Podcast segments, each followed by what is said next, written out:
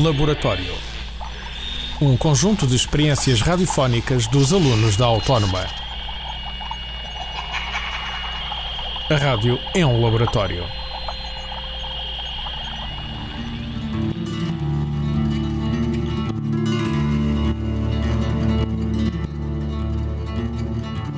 Deambulações de um vagabundo pela cidade de Lisboa.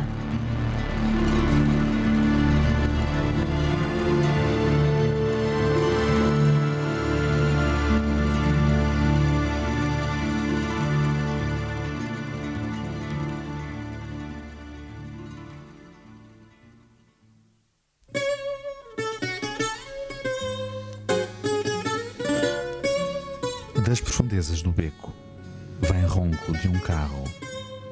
As cortinas dos meus olhos abrem-se à procura de uma luz inexistente.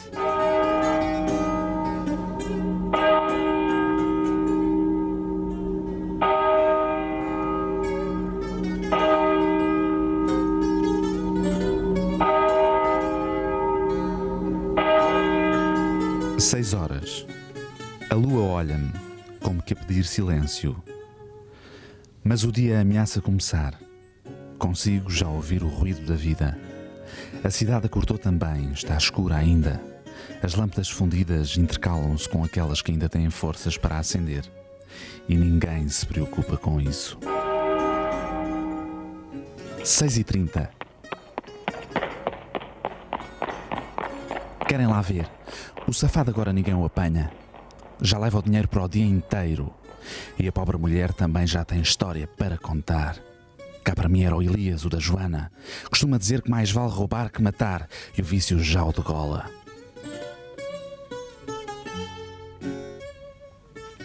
Lisboa. Cidade de encantos tamanhos e de tanta miséria. Gente que passa, gente triste, de sorriso triste. E a cidade tão cruel trata-os como farrapos, não escondendo a profunda revolta que sente por esta gente impaciente. A vida empurra-os para o autocarro e leva-os enlatados para o comboio que os traz à cidade onde outro autocarro elétrico espera. Gente de toda a qualidade, magros, altos, baixos, gordos, feios, na hora do aperto são todos iguais. Lá um ou outro consegue lugar sentado e respira aliviado quando há um velho ou uma grávida por perto. Lá dentro faz sempre calor, confusão de odores, pivete de sovacos, bafos, perfumes franceses e ninguém abre a janela.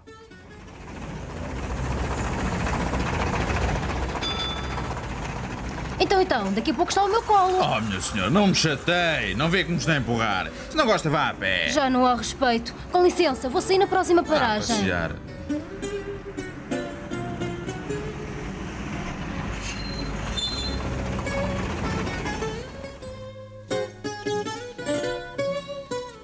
O barulho infernal de passos apressados na calçada aumenta.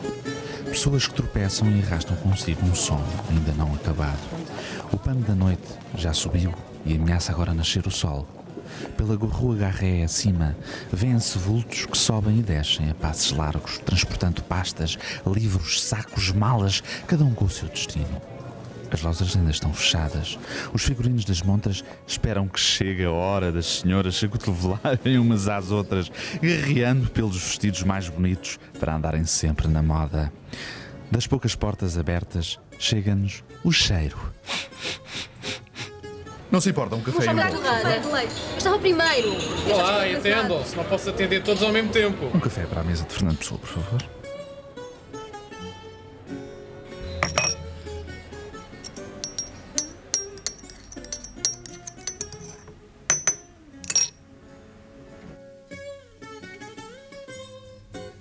Uma pausa no tempo fez com que se acendesse uma luz. O movimento continua, mas estava ali alguém que se abstraía de tudo o que rodeava.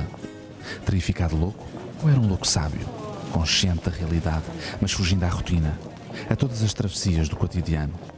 Sentado de frente a Fernando Pessoa, o homem, estátua ali plantado, olhou nos olhos e, como que pedindo auxílio e uma explicação, ouviu. Ainda bem que por aqui passa, ao menos alguém com alguma elegância. Ah, isto está tudo diferente. Passam por mim e nem me olham. Os turistas, hum, esses até chateiam. Colam-se junto a mim com sorrisos de orelha a orelha só para o passarinho. Muitas vezes nem sabem quem eu sou. O que me vale são as crianças que ao fim do dia correm à minha volta e vêm sentar ao meu colo. Continua a tua viagem, amigo. Esta cidade tem história, tem personalidade. O chão que tu pisas e as paredes por onde passas têm vida. Toca e sente cada lugar, cada esquina. Vai e vê as formas, a essência das coisas. Não deixes que elas te passem ao lado, despercebidas. Não ao lado, mas um pouco mais acima, está o imponente Luís de Camões, que de olho tapado bem vê o que se passa à sua volta. A politiquice que hoje vivemos é uma cena de teatro. Os atores vestem as camisolas de acordo com as tendências. Vamos lá ver qual vai ser a última moda. Se a vida do homem é uma sucessão de quedas, a história das nações é uma sequência de desastres e Portugal não escapa.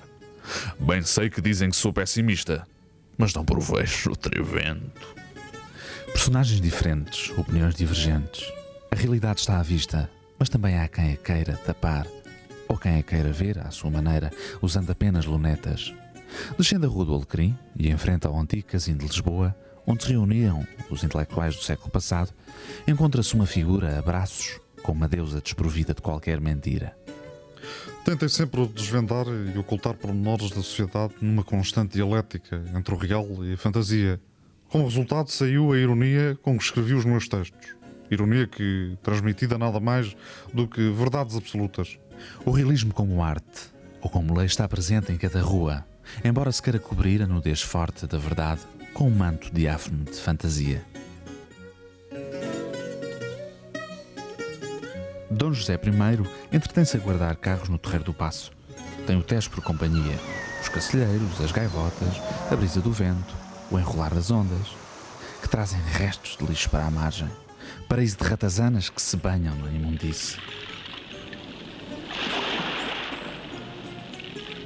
Por momentos o rosto de Dom José torna-se amargo, parece olhar à sua volta em desespero.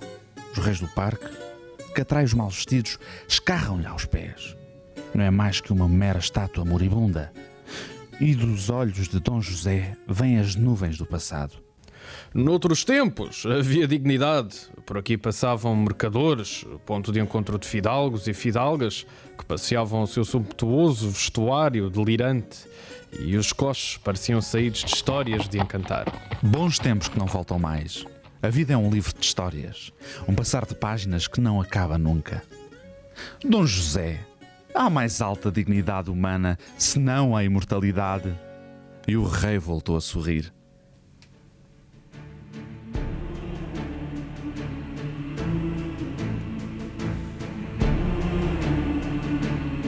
Mais sorridentes ainda foram os tempos que de entre as águas da então Praia do Restelo saíram as caravelas, ensinando ao mundo o caminho marítimo para a Índia e mais tarde para o Brasil. O português, homem corajoso e pronto para a aventura, avançou pelos mares dentro, quebrando o mistério. De lá chegaram-nos os fumos e as essências que construíram e batizaram toda esta zona dedicada aos descobrimentos. Símbolo por excelência de glória, força e sonho de expansão.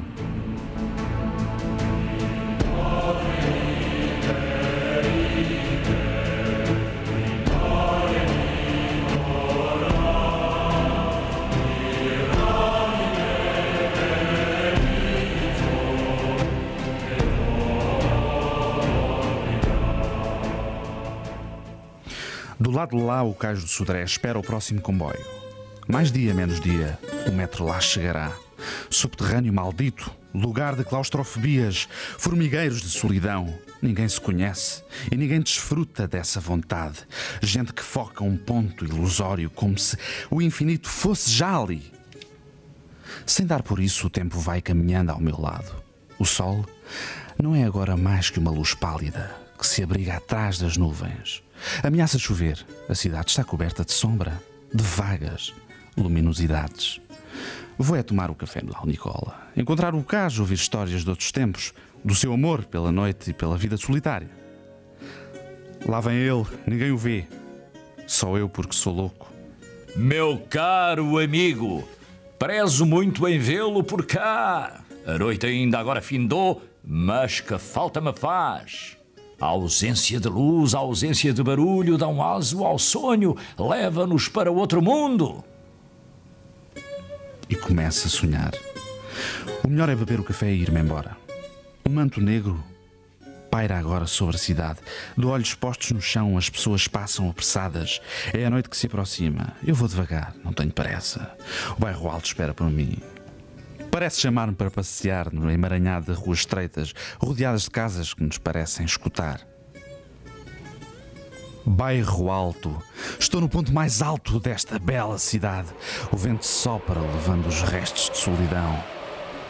Já se ouve o fado nas profundezas das ruelas.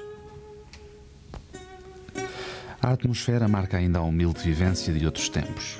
Casas velhas, tabernas imundas, olhares pitorescos que espreitam de uma janela escondida.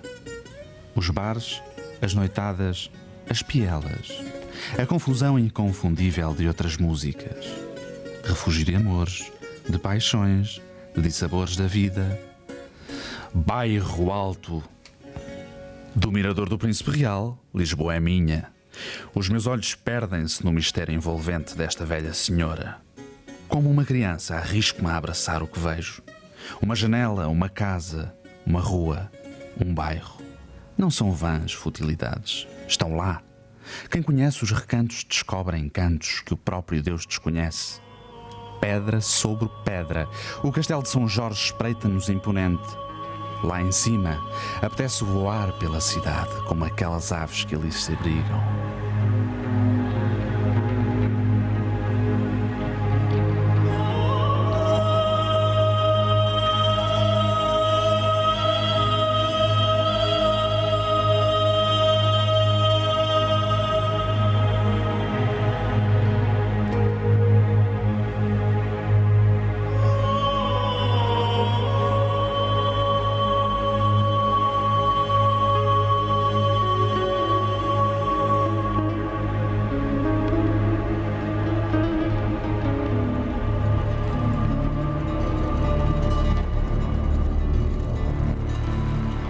Deambulações de um vagabundo pela cidade de Lisboa.